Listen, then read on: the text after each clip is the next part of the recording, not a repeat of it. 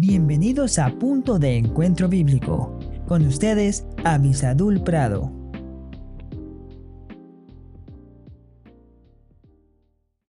Hola, hola. Estamos aquí nuevamente buscando el consejo de Dios todos juntos a la luz de la palabra de Dios.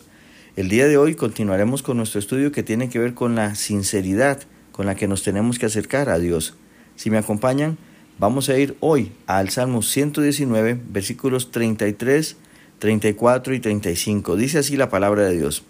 Enséñame, oh Jehová, el camino de tus estatutos y lo guardaré hasta el fin. Dame entendimiento y guardaré tu ley y la cumpliré de todo corazón.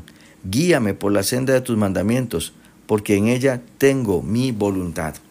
Nuevamente estamos ante la decisión que cada persona tiene que tomar.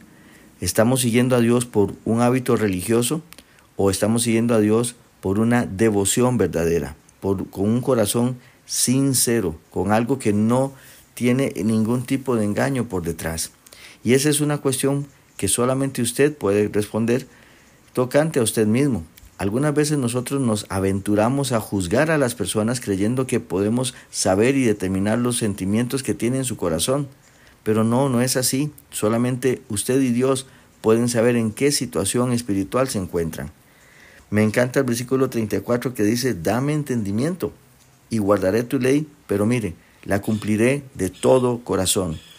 Aquí cuando está haciendo esta solicitud del salmista, no está invocando cumplir requisitos religiosos. Eso ciertamente es fácil, fácil porque todo eso nace del poder humano. Pero cumplir con todo el corazón los mandamientos de Dios, eso solamente puede venir de una relación personal con Dios. Y es que el cristianismo, aunque algunos lo han tomado como una religión, efectivamente es una relación permanente, diaria, constante con Dios, basada en el perdón que Jesucristo obtuvo para nosotros desde la cruz del Calvario y luego preservado por el Espíritu Santo que muera en nosotros. Eso es diferente.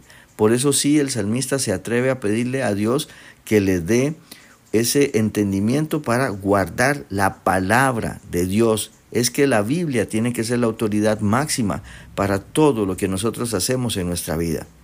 ¿Y qué dice? Si Dios le da entendimiento, va a cumplir. No solamente es la teoría lo que necesitamos, también tenemos que practicar lo que estamos creyendo. Espero con todo mi corazón que usted pueda ser una de estas personas que pueden eh, cumplir con todo su corazón la palabra de Dios. Que Dios le bendiga muy ricamente.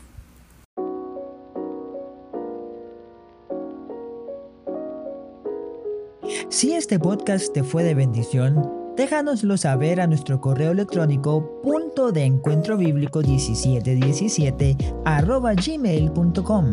No olvides suscribirte, comentar, dar me gusta y compartir este podcast. Que el Señor te bendiga.